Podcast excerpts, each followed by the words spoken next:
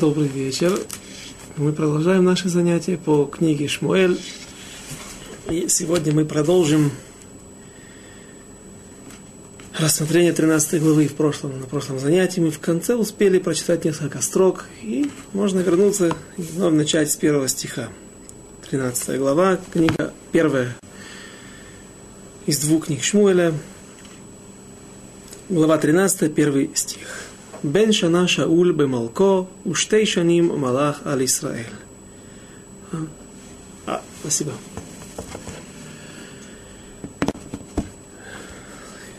Тут мы приводили слова из э, Вавилонского Талмуда, из э, трактата Рошишан, э, трактат Рошишана, если я не ошибаюсь,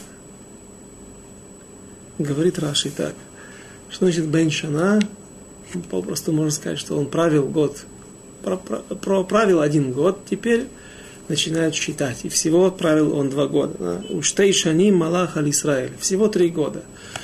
Так, э, так принято считать, это самое распространенное и принятое мнение, что всего три года Шауль успел быть царем над народом Израиля, но одно, но наши мудрецы трактуют, и Раши приводит это Бен Шана как будто бы один младенец, который родился год до этого. О чем идет речь? Речь идет о том, что Шауль был человек, уже э, жизнь его перевалила за, э, за экватор, он был, ему было, наверное, за 60 лет. И в следующий раз мы точно приведем данные, информацию полностью о возрасте его, его сына Йонатана, но до этого момента Шауль не согрешил. И в Масехет Йома спрашивает Гмара, спрашивают мудрецы Вавилонского Талмуда, Мипнейма ло Мипнейма ло нимшиха мальхуто шель Шауль. Из-за чего царствование Шауля и царство Шауля не продлилось. Отвечают они, потому что Миглайше ломиманим парнас аля цибур, элеймкен купач рацим тлуя бо не назначают парнас. Парнас – это тот человек, который заботится о благосостоянии общества, общины, глава общины, или же в данной ситуации э, царь, который под его руководством находится весь народ, и ответственность на нем лежит за, над всем народом. И Какой смысл этих слов? Какой смысл этих слов в Гмаре, что не назначают важных руководителей на какие-то должности, на, на ответственные должности над народом, а только человека, у которого, за которым тянется воз э, телега с э, шрацим. Шрацим, шрацим это насекомые, это какие-то преступления или же какой-то отрицательный опыт – Возможно, можно это объяснить таким образом. И также известно э, Гмара в Вавилонском, в Вавилонском Талмуде рассказывается история о том, как э, была Хеврута, известная Хеврута, известная пара мудрецов, Рейш Лакиш и Раби Йоханан, которые учились вместе, и э, очень много споров и Диврей Тора в Вавилонском Талмуде принадлежат именно их перу. И как, как, с чего началось? Куда зародилась эта хеврута? Как эти люди нашли друг друга? Раби Йоханан однажды был на речке, с другой стороны находился Рейш Лакиш. Рейш Лакиш был главой банды, еврейская банда, может быть, э, друг, вся банда была не еврейская, но он был еврей. И Раби Йоханан увидел, э, был очень красивый. Рейш Лакиш, история всем известная, наверняка Рейш Лакиш, увидев Раби Йоханан, подумал, что это девушка, и он перепрыгнул через речку. Когда он разочаровался, что это был мужчина, собирался перепрыгнуть обратно. Но Раби Йоханан сказал ему, смотри, у меня есть сестра, которая еще более приятная, красивая, чем я, и если ты обещаешь мне, что ты оставишь свое ремесло, станешь, вернешься изучать Тору, потому что это спор Раши и Тосфота, если я не ошибаюсь, Тосфот считает, что Рейш Лакиш до этого учился и был мудрецом Торы, до того, как он взялся за оружия. И Раби Йоханан согласился, э, Рейш Лакиш согласился, принял предложение Раби Йоханана, что он отдаст ему дочку замуж, если тот вернется к изучению Торы. И так вместе они э, продвигались, стали учиться вместе, и это была хеврута. И когда один из них умер, то другой не мог э, продолжать. Настолько для него была тяжелая потеря, что в конце концов от этого горя он скончался и сам. От потери напарника, хевруты в, в, в, в учебе. Но э, интересно, что есть такое понятие суда. Суда или какие-то одалживать вещи под залог. И когда люди хотели одолжить кому-то другому деньги, они требовали гаранта. Гарант, который заплатит, если ты исчезнешь, уедешь за границу, или не сможешь разориться, не сможешь отдать мне деньги. Это когда люди приводили Раби Йоханана, люди не брали этого человека. Раби Йохан, великий мудрец, как же так? Почему не всегда люди соглашаются? Теперь, когда же был Рейшлокиш, Рейшлакиш был Арев, гарант, то люди всегда соглашались. Почему? По причине, по простой причине. Люди знали, что Раби Йоханан никогда не занимался разбоем. Раби Йоханан был всегда, как говорят сегодня на иврите, еле то Иерушалай. Не знаю, как это перевести. Хороший мальчик из Иерусалима. Ребенок, который родился в хорошей семье, в, хорошей, в тепличных условиях, всегда учил только Тору, никогда не видел ничего плохого. Поэтому э, этот человек не, не, не находил доверия в глазах людей. Э, всех всех людей уважал, видел в них в каждом праведника. А я дан лихав схуд, иными словами, всегда судил в сторону заслуг. Рейшлакиш, который знал, что такое бандиты, знал, что такое бандитская жизнь, знал, что такое преступники, знал, что такое лицемерие, он чувствовал таких людей и никогда не подписывал гарантом, никогда не, становил, никогда не становился гарантом для людей, которых он не, в которых он не был уверен. Если, а, а чувствовал, а чутье у него было развито из-за тех лет жизни, которые он провел, э, зарабатывая разбоем. И, возможно, поэтому нужно назначать, говорит Гмара, нужно назначать человека над начальником, над обществом, над общиной, над народом, такого человека, который немножко, пусть не был бандитом, я не думаю, что это именно такой тна, именно такое условие должно быть для того, чтобы человек был назначен на такую должность. А, человек, который побывал в передрягах, человек, который успел набраться жизненного опыта.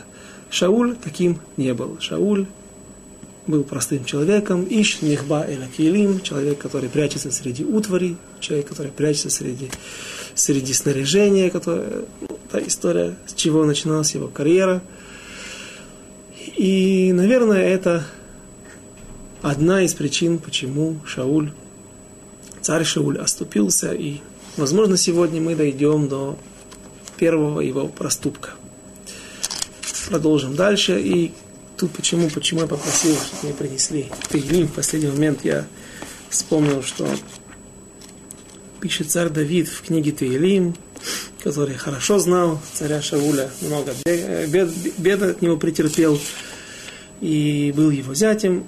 Так вот, в седьмой главе, в седьмом мизморе, говорит царь Давид так, «Шигайон ле Давид, ашер сарла Ашем, ашер шарла, сарла Ашем, шарла Ашем, аль диврей куш бен имени». Шигаон, сумасшествие Давида, Шигайон, который он пел Господу о Куше, который был из колена Бениамина. Какой, почему он Куш? Куш это негр, Куш это черный человек, Эрец Куш это Африка.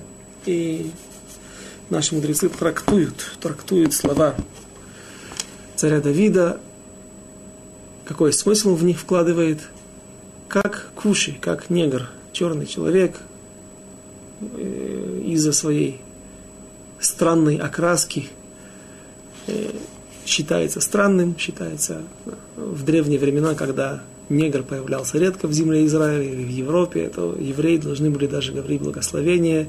Мишуне Бриот, который создает на слонов, на каких-то диковинных созданий, на пигмеев, на, на великанов, э, на, на, на, на, странных животных, которые редко можно было увидеть. Сегодня в Иерусалиме можно поехать в зоопарк или в Рамадган, в, в сафари и все увидеть за не, небольшую плату всех этих животных. Но то, как негр, который считается странным, так и царь Шауль, Давид, царь Давид называет Шауля Куш, странный как негр. В чем его была странность? Не странность, не музар, не странный э, в своих поступках, странный, непонятный, а человек, который был отличный. Он отличался от других. Чем он отличался? Тем, что был чист перед Всевышним, до того момента, как он воцарился на престол, он не согрешил ни разу.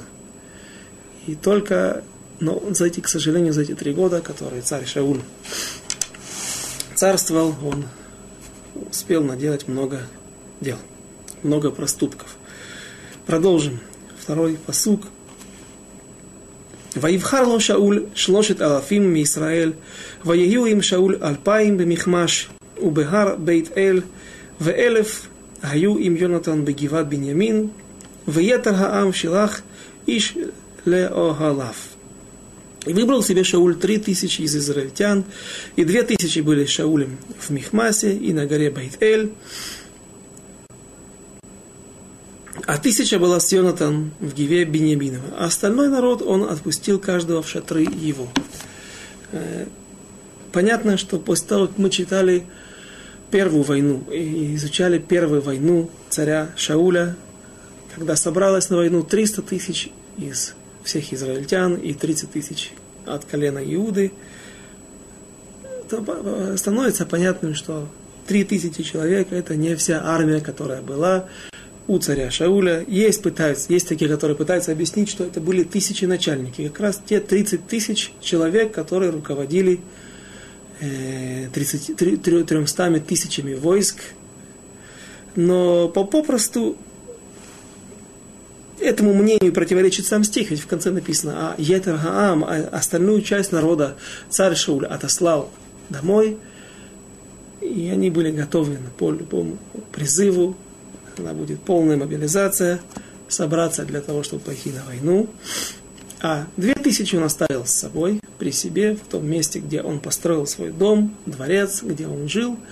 И одна тысяча была с его сыном Йонатаном. И, как в прошлый раз мы, как раз до этого момента мы дошли, так мне помнится, впервые в появляется лицо человека, который оценен нашими мудрецами очень высоко. Это Йонатан. Впервые в Танахе появляется Йонатан, тот человек, который так же, как и его отец, закончит свою историю, свою жизнь спустя два года, начиная от этих строк, он закончит свою жизнь трагически, погиб, трагично, погибнув на, на, на, горе, на, на горах Гильбоа, э, вместе со своим отцом и еще двумя братьями, и еще массой народа Израиля. Погибнет, пойдет от рук филистимлян. В прошлый раз мы упомянули, немножко прикоснулись его качествам его, свойствам этого человека, о том, как мудрецы оценивают его, человек, который практически не было таких в истории до этого и после этого. Человек, который совмещал в себе, сочетал в себе могущество физическое, как могущество физическое, так могущество и духовное. Все моменты, когда мы дойдем до, до, до, до, до различных случаев, когда это будет проявляться, и вы, в чем это выражалось, все это мы рассмотрим подробнее в каждый момент. Сейчас же продолжим дальше. Посук 3, третий стих. Ваяк Йонатан эт Ницив, Плештим, Ашер Бегева, Вишму Плештим, Вешауль Такаба Шофар, Бехор Хаарец Леймор, Ишму Гаеврим.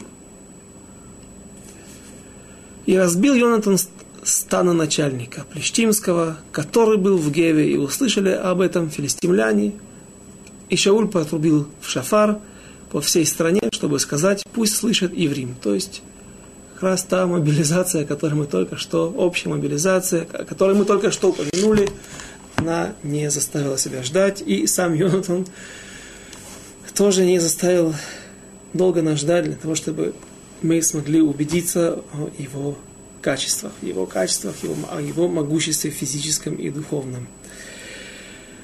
Йонатан на протяжении всех тех глав, в которых мы будем находиться, которые, начиная с 13 главы и дальше до конца, практически до конца книги Шмуль Алиф, Йонатан э, действует всегда самостоятельно. Это первенец царя Шауля, но он часто позволяет спорить со своим отцом, он в буквальном, слове, в буквальном смысле перечит своему отцу, это говорит а также о его высоком духовном уровне и о знании Торы, потому что все, все наши мудрецы, все наши цари, они знали Тору, были великими мудрецами Торы, военачальники, и все, все их поступки, всему этому сопутствовал четкий хешбон, четкий расчет, соответствие с Аллахой, правильно ли он поступает или нет. И кроме того, у царя Шауля был свой Сангедрин,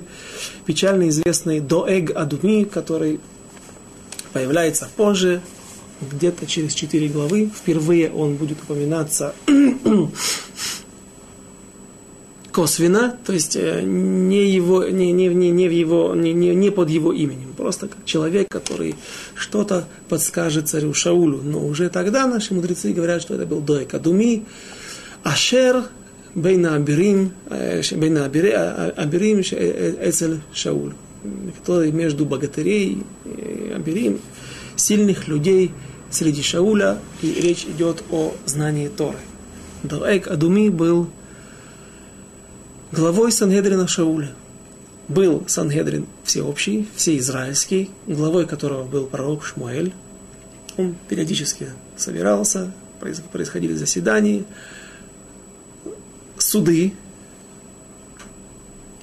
рассмотрение различных вопросов, которые возникали, важных вопросов, которые возникали. Но у царя Шауля был свой Сангедрин, свой Бейдин, свой равинский суд. И Поэтому, если мы видим, что Йонатан поступает самостоятельно, то Бейхрех мы вынуждены признать, что этот человек был большой знаток также Тора, как и его отец, ибо не может человек поступать самостоятельно, потому что все эти сложные поступки несут за собой определенную ответственность, и человек такой не может поступать поступать так, как поступил Йонатан, не обдумав все стороны, не просчитав все шаги вперед. И вот, что делает Йонатан? Он убивает дипломата, убивает представителя. Я думаю, что это не дипломат, это не совсем правильное, удачное слово, потому что становначальник, я не знаю, что такое становначальник. Нецив. Нецив это представитель, представитель филистимлян, который следил за порядком, был надзиратель, который был поставлен в это, это не единственный надзиратель. Были, это только в, в, в этой провинции, в колене Бениамина.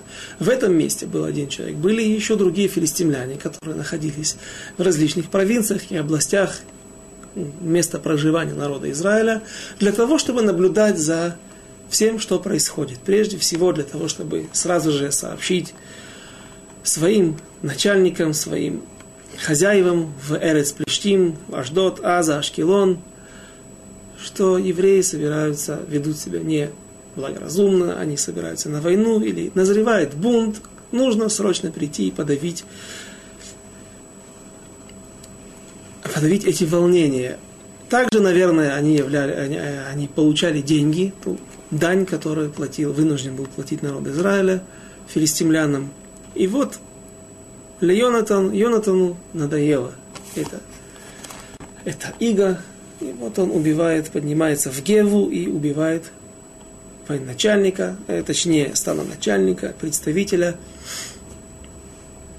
филистимлян. И, разумеется, такие действия не могут остаться безответными.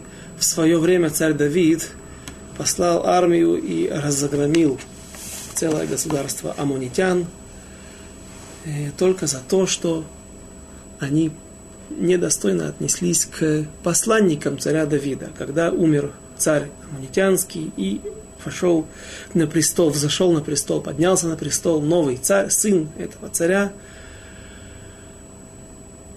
э, то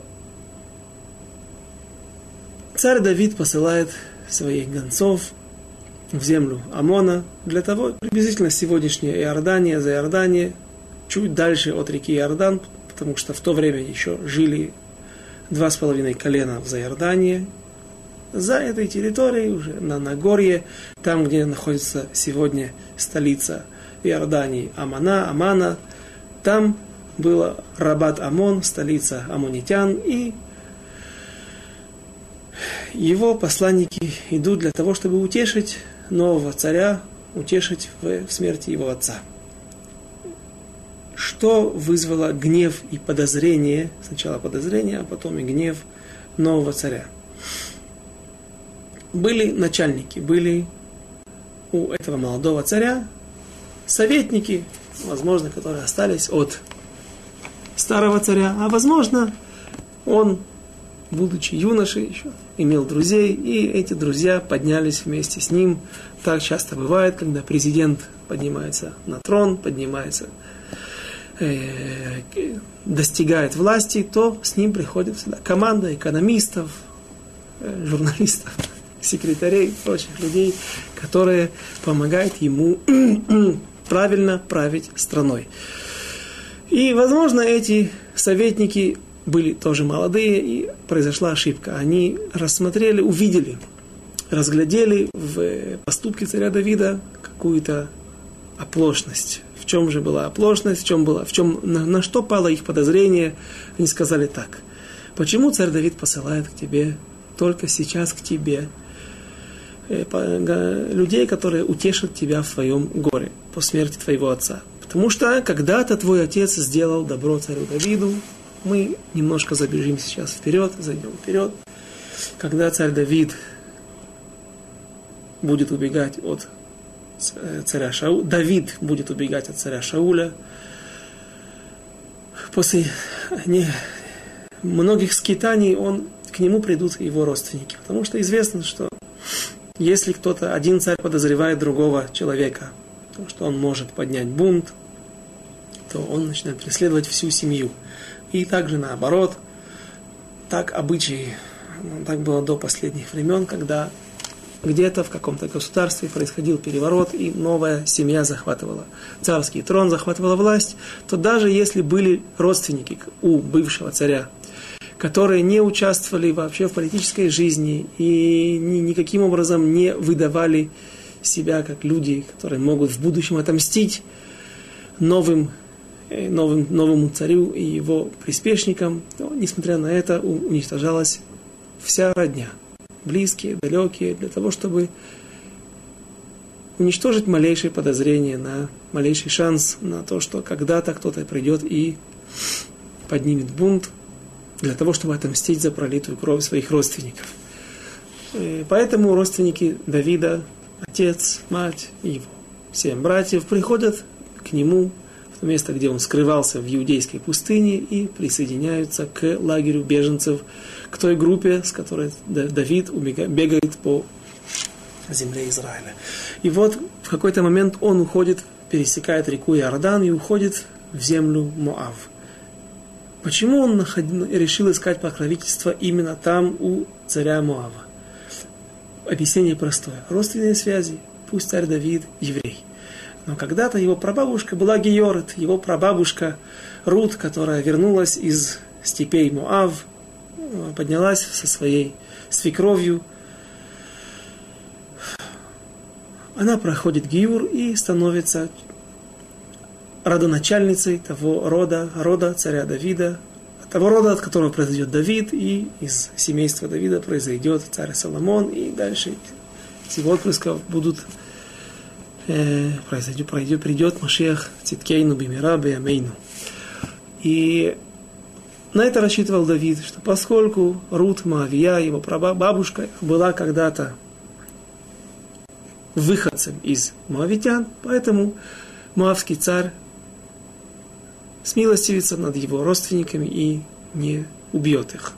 Но как только царь Давид, Давид оставляет их в земле Муавской и возвращается в Израиль. На самом деле ему приказ, почему он так поступил, почему он не опасался за жизнь своих родственников, родителей, братьев. Э, Все это мы будем рассматривать более подробно, когда дойдем до этих мест. Но до того места, где в Мидраше описывается эта история, э, но закончилось это трагически. Царь Муавский поднялся в то место, где находилась семья царя Давида и уничтожил всех, отца, мать и братьев. Вот спасся только один младший брат. И этот брат убежал в Амон, к амунитянам, и вот царь амунитянский, да, его спас. Он пригрел его, оставил у себя и кормил, поил до того момента и давал ему всяческое покровительство, до того момента, как царь Давид пришел и забрал его оттуда. И вот царь Давид решил поблагодарить амунитян, но только слишком поздно так решили советники нового царя. Они сказали, почему царь Давид только теперь нашел правильным послать к тебе э, послать к тебе гонцов. Почему он не сделал это с твоим отцом? Твоему отцу он должен был благодарить. И твоего отца должен был благодарить. Поэтому советники, но министры нового царя Амунитян склоняют его к мнению, что новые посланники – не что иное, как разведчики, для того, чтобы... И пришли они в нашу землю для того, чтобы разведать, где есть пограничные заграждения, где есть кордоны, как работает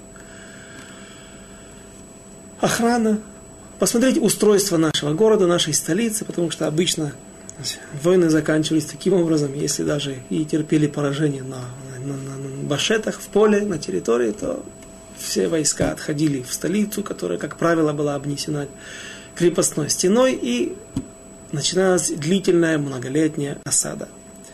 Поэтому отошли их царь а, а, а, Амонитянский поступил опрометчиво, пойдя на поводу у своих судей, э, своих советников, но что интересно, он, например, не казнил.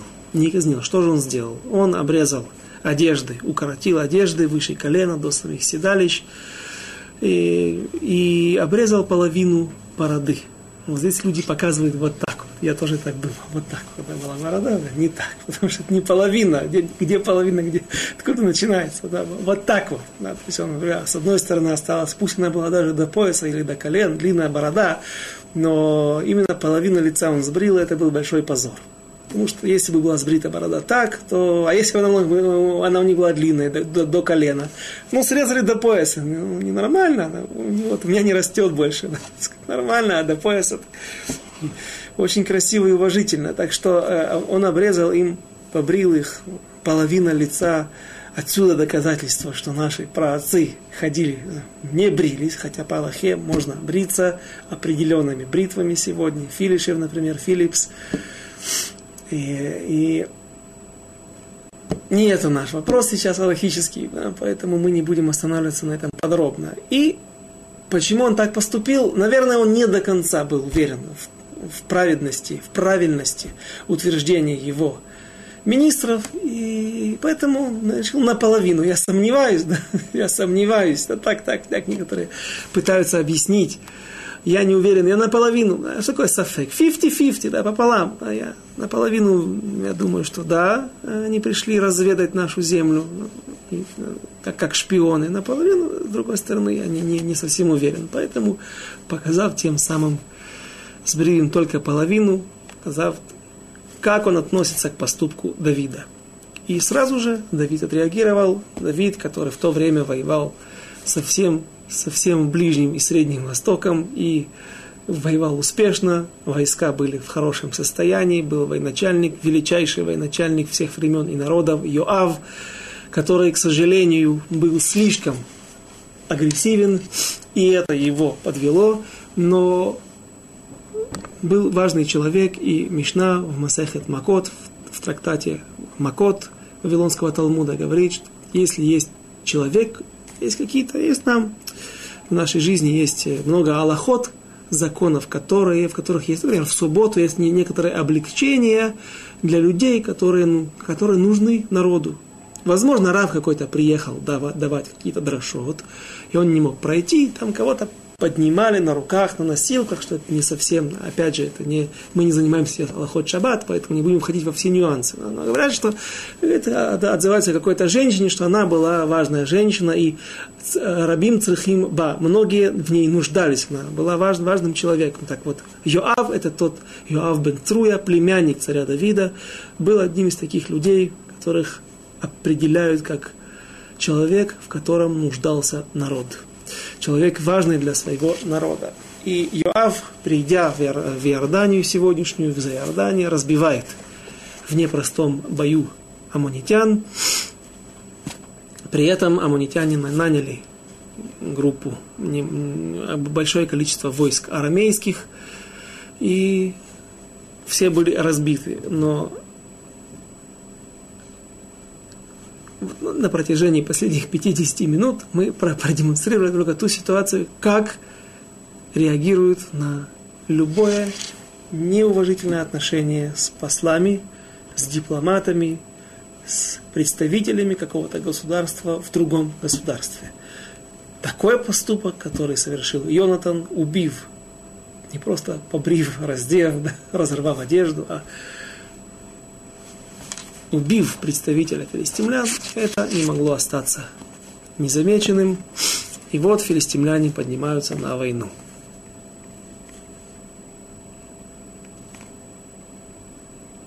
Странно, сейчас я обратил внимание, что здесь переводит «и разбил».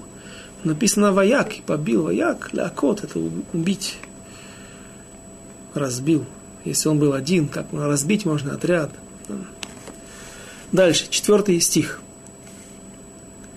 Вехор Исраэль Шаму Леймор. Гика Шауль эт Ницив странно. Но и весь народ услышал. То, и, и сказали. Услышали и сказали. Убил Шауль представителя филистимлян, вегам ниваш Израиль баплиштим, и также тяжело ярмо и иго филистимлян над народом Израиля было, тяготела их рука, наверное, обдирали до последней нитки народ Израиля, заставляли платить тяжелые налоги, подать Ваица, Ваицаку Гаам Ахарей Шауль Хагиль Аль. И закричали, собрался народ Ваицаку с кличем, с лозунгами, с э, желанием разбить врага или наконец-то отквитать, разобраться со своим злейшим врагом. Собрался народ в Гильгаль. Гильгаль это место, которое находится между, если кто знает хорошо карту Израиля, даже хорошо не нужно знать между Ерихоном, Ерихо, город Ерихо, и между Иерусалимом. То есть фактически, если мы проведем с востока на запад прямую линию, начиная от северной границы Мертвого моря, ну, вот по этой линии здесь протя, э, проходит граница колена Беньямина. Не граница, а владение колена Беньямина. Ерихон был во владении Беньямина и также часть Иерусалима. И вот в, этих, в этом месте также находится Гильгаль. Гильгаль это первая остановка, то место, где находился Арон Акойдыш, ковчег Завета, после того, как народ Израиля, евреи перенесли, пересекли реку Иордан. И там он находился несколько лет, до того, как он перешел, был перенесен в Шило где находился. Еще раз напомним, Шило уже разрушено. Эти события мы рассматривали с первой по пятую, шестую, э, по, по четвертую, пятую главу, где происходила последняя война народа Израиля. Не последняя война, а война, после которой был разрушен храм в Шило, э, полустационарный храм в Шило.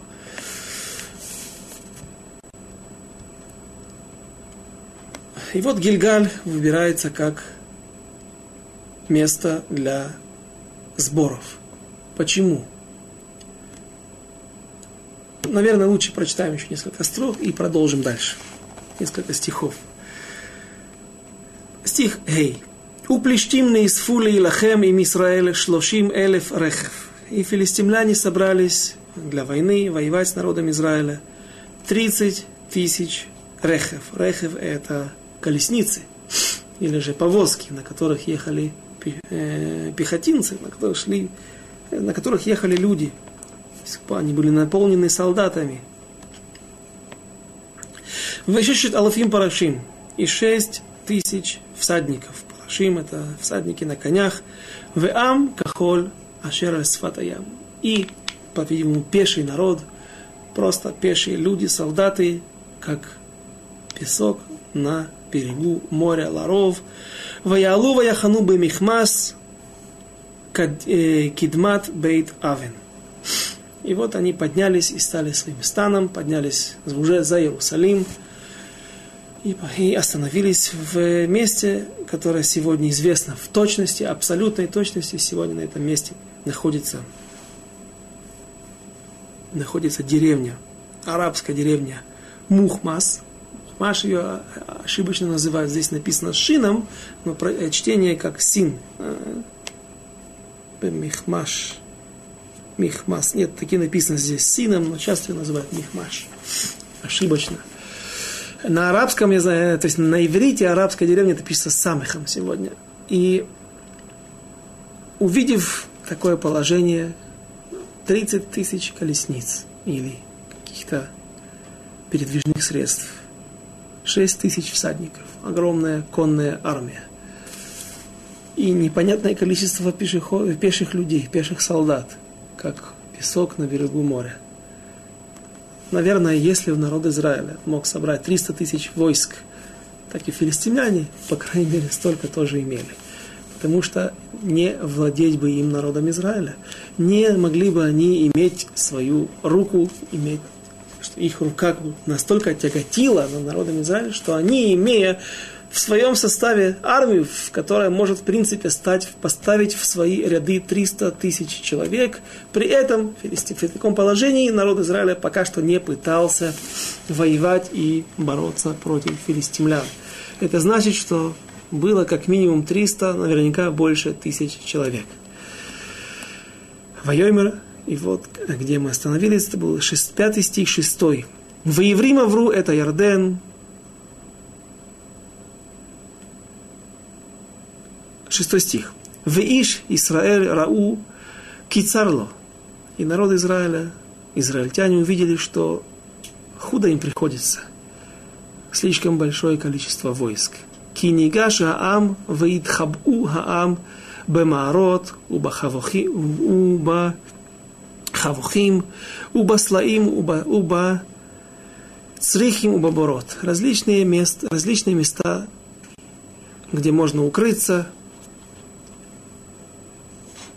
Народ, увидев такое положение, что численность не соответствует, э, э, численность э, филистимлянских и израильских войск не равна, начинают люди убегать. И этот сам факт показывает нам, указывает нам на несколько вещей, на несколько, на, на, на, прежде всего, Шауль, как он мог управлять народом. Написано в, в Аллахот Мелахим, э, в Рамбам пишет в Аллахот Мелахим и Мельхамот, в законах царей и войн, что когда люди идут на войну, когда происходит, есть общий призыв, общая мобилизация. То все люди, которые собрались на войну, всем известные слова, и известное положение истории, тот, кто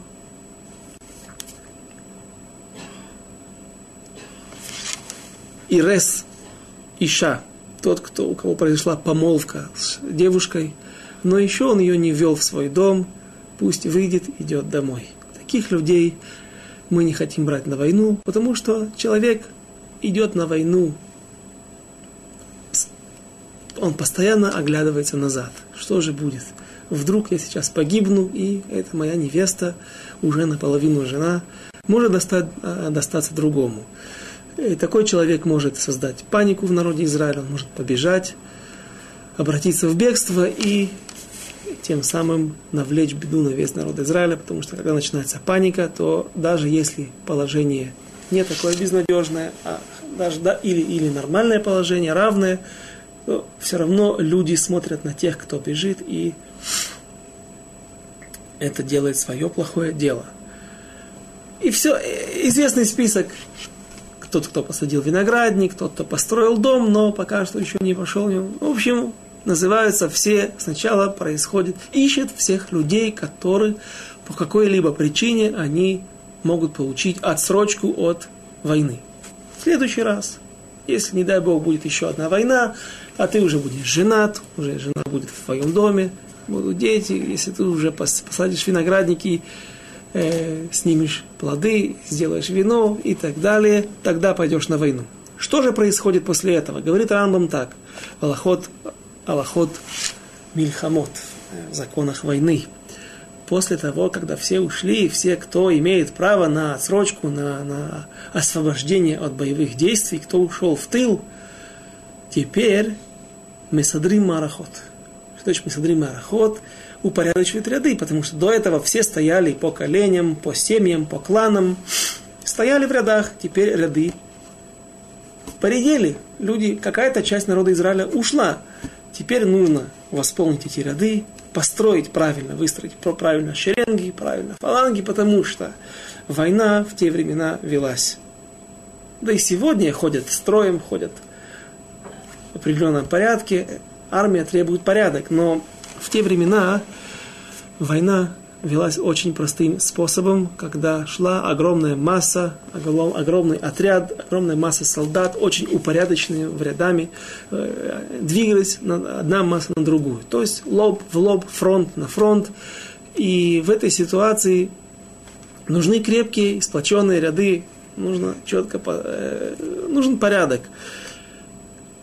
И вот после этого, после того, как ряды упорядочены, когда все отряды, все подразделения готовы, говорит Рамбам, после этого сзади за каждым подразделением, за каждой ротой, за каждым рядом устанавливают бирюним, устанавливают сильных крепких людей и дают им в руки, э, я забыл слово, прочитал, кашелим, кашелим, кашелим, я посмотрел, что это за кашелим.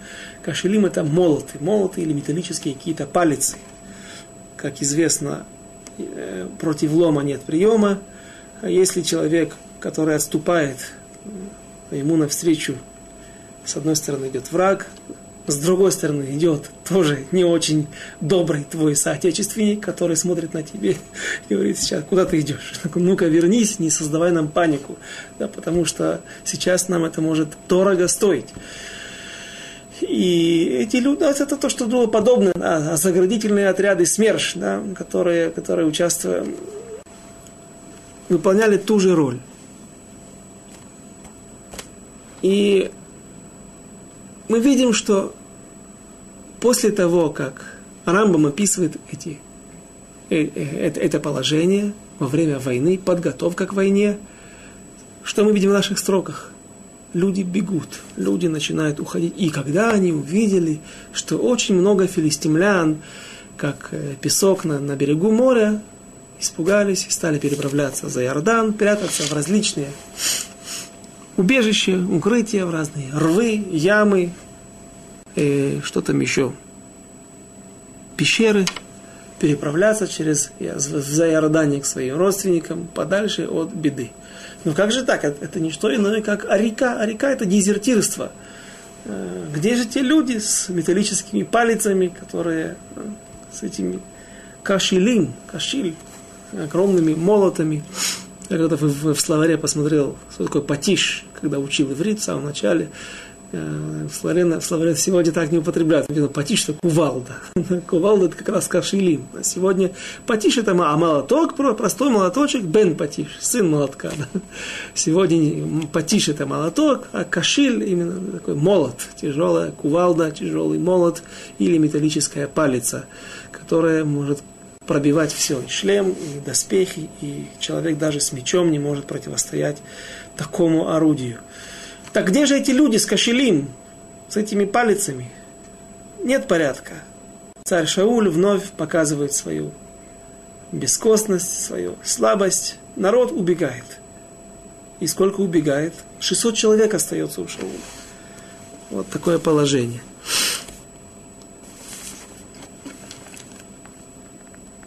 Стих 7. Воеврим Авру это Ярден, Эрец Гад, Вегилат, Вешауль Одено Багильгаль, Вехоль Хаам Харду Ахараф. А евреи начали переправляться через Иордан в землю Гада, в землю Гильад, земля, которая находится чуть выше земли Гад, то есть э, где-то в районе голландских высот. Вехоль Хаам Харду Ахараф. И вот весь народ устрашился. Следующий стих, стих восьмой.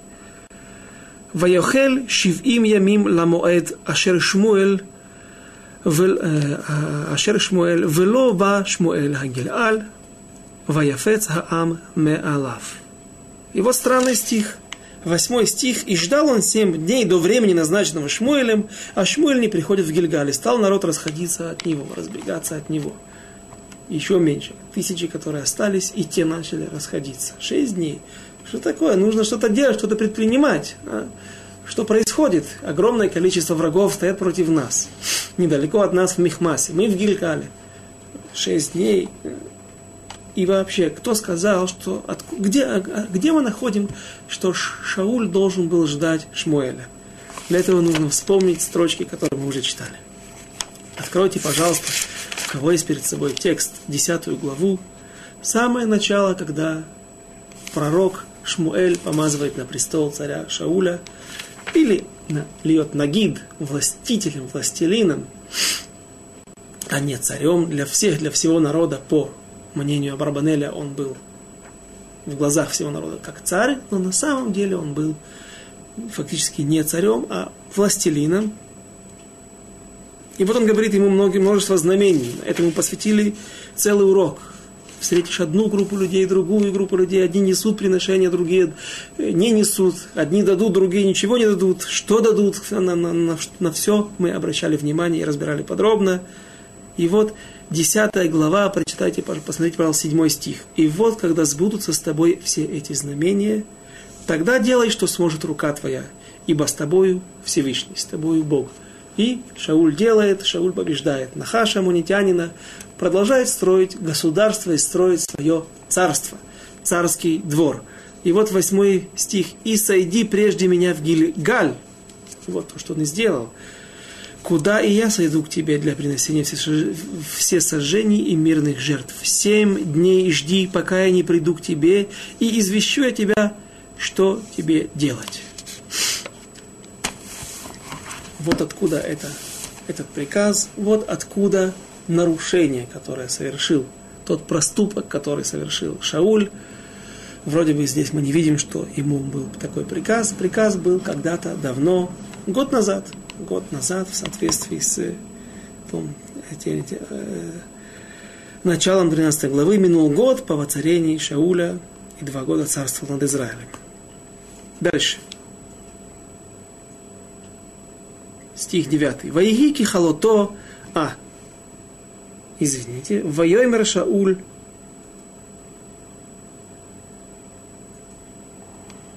Вайоймер Шауль, Гигишу Элай Хаола, Вегашламим, э, Ваяаль Хаала.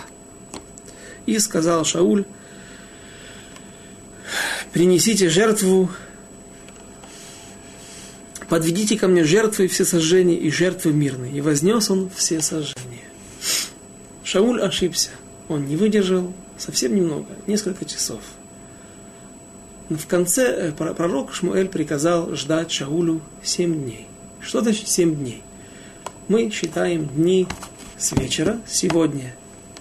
Вот сколько сейчас времени, скоро начинается новый день, заканчивается сегодняшний день.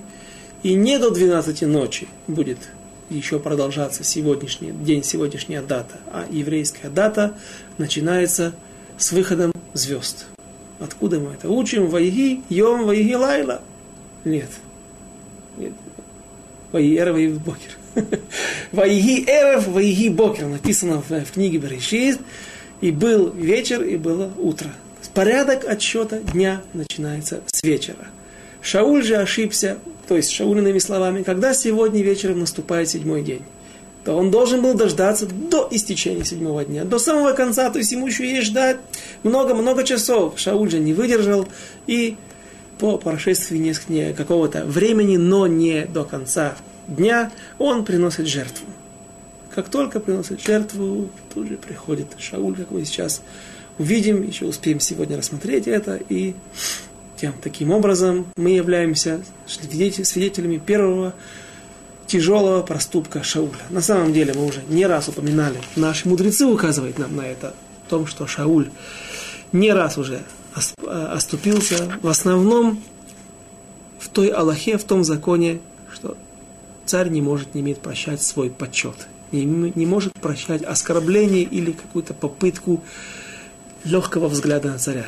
То есть все, все то, что может стать причиной пренебрежения царя когда он будет легок в глазах всего народа.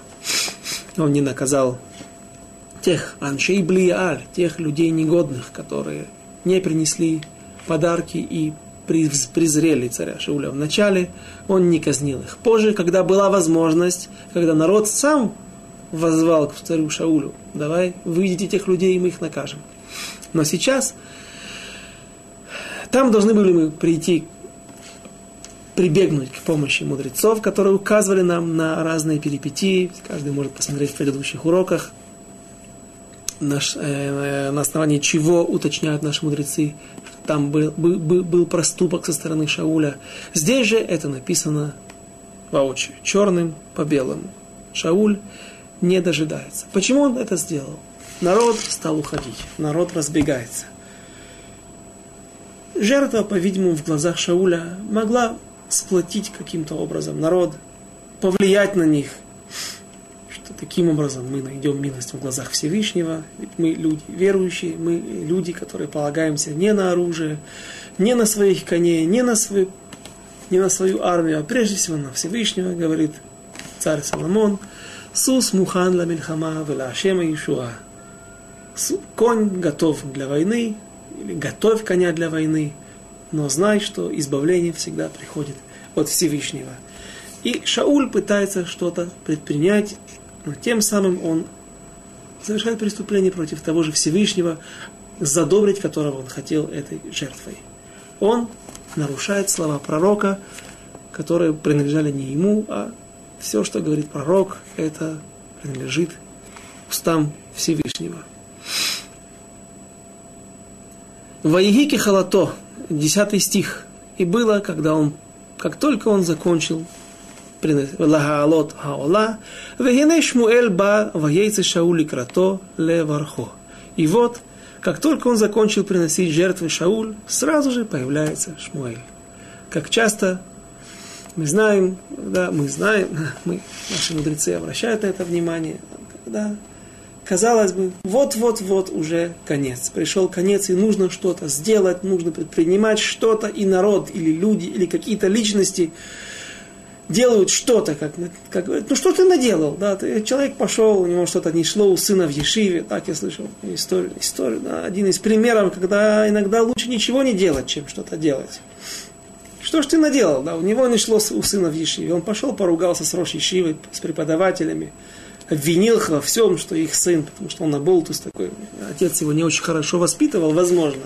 Но здесь в Ешиве, наверное, виноваты они и сделал тем самым еще хуже. А теперь сын, наверное, не только, никто не захочет им заниматься, возможно, его выгонят из Ешивы. Ну, и спрашивают, что же ты наделал? Ну, что я, я, я, я должен был что-то делать. Так вот это вот неправильно. Так указывают наши мудрецы, наши раввины. Иногда, если ты не знаешь точно, что делать, например, в нашей ситуации, поможет ли это жертва или нет. Э, ведь и сам, Шауль тоже сомневался. Он знал, что нарушить слово пророка это не так просто. Это чревато последствиями. Но, говорят, если ты не знаешь, что делать, лучше ничего не делай. Возможно, что если ты будешь делать и неправильно сделать, еще хуже. Так произошло в нашей ситуации, так было с первым человеком, когда оставалось всего несколько часов до захода субботы, если бы он не согрешил, не вкусил от того плода, запретного плода, то царица суббота, мир бы дошел до своего седьмого дня, и э, жизнь была бы другой. Где еще такая ситуация? Известная ситуация с тельцом. Когда оставалось всего несколько часов, Сатан показал народу Израиля, Ецарара показал народу Израиля, что вот якобы на небесах э, изображена картина, как Моше Рабейну, пророк Моисей, умер, и вот его носилки, его кровать, на которых он лежит усопший. И народ сказали, ну все, нет у нас больше пастыря, нет у нас больше лидера, теперь сделаем себе нового, нового Бога. Также и в этой ситуации. Царь Шауль оступается. И вот он вышел навстречу к пророку Шмуэлю для того, чтобы его благословить. Юд Алеф, стих 11. Пророк Шмуэль даже не пытается его увещевать, он сразу же, я все знаю. Вайомер Шмуэль, Меасита, что же ты наделал? Обратился к нему пророк Шмуэль и сказал, что же ты сделал? Вайомер Шауль, Кира итики нафаца ам, вот я видел, что разбегается народ. Миалай от меня, веат, веата ло бата, а ты не пришел. А он и не должен прийти.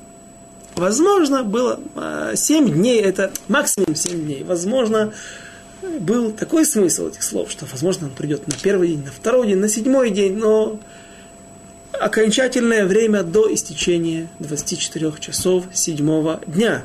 А ты все не пришел. Вот уже я продержался 6 дней. До конца практически выдержал царь Шауль и оступился. И вот я вижу, что народ убегает. Меалай веата лобата, а ты не пришел ламоэд. Ну, ламоэд, ты в срок вовремя не пришел. Моэд, моэд это срок, моадим, праздники. Это определенные дни во время, э, в течение года. То есть видно, что Шауль пытался каким-то образом рассчитать время. Возможно, считал, что это даже это то время, которое настало.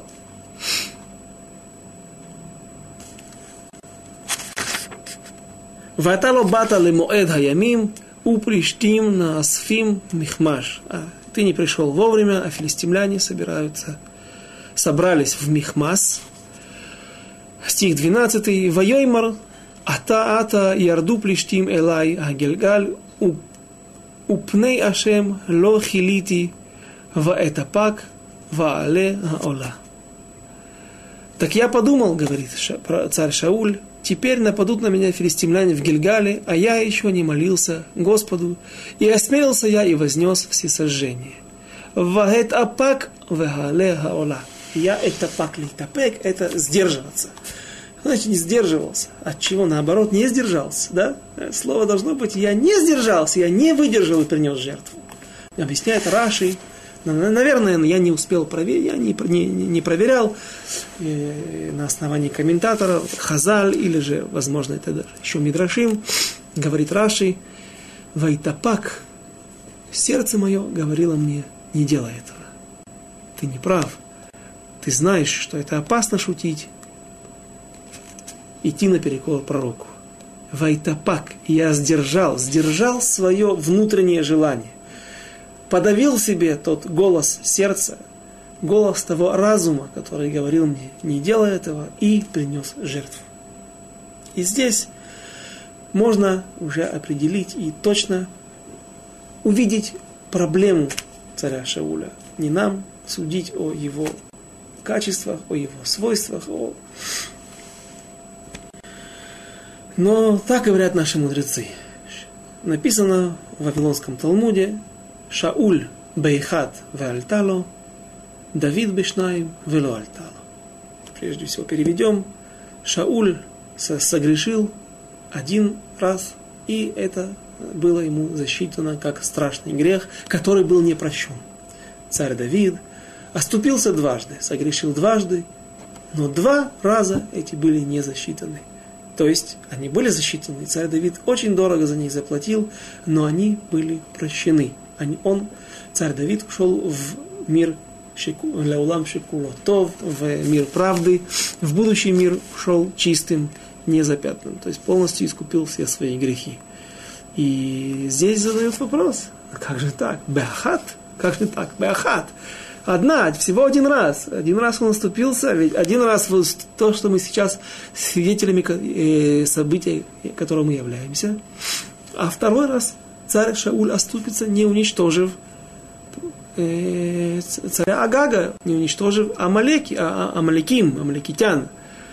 Почему же это считается им как один раз? Царь Давид два раза, там все понятно. Один раз с Батшевой, а один раз с, с счетом народа Израиля. Ну, ну на, я, я смотрю, что время уже вышло, поэтому остановимся сегодня на, остановимся на этом и без Ратажем продолжим дальше. В следующий раз. До свидания.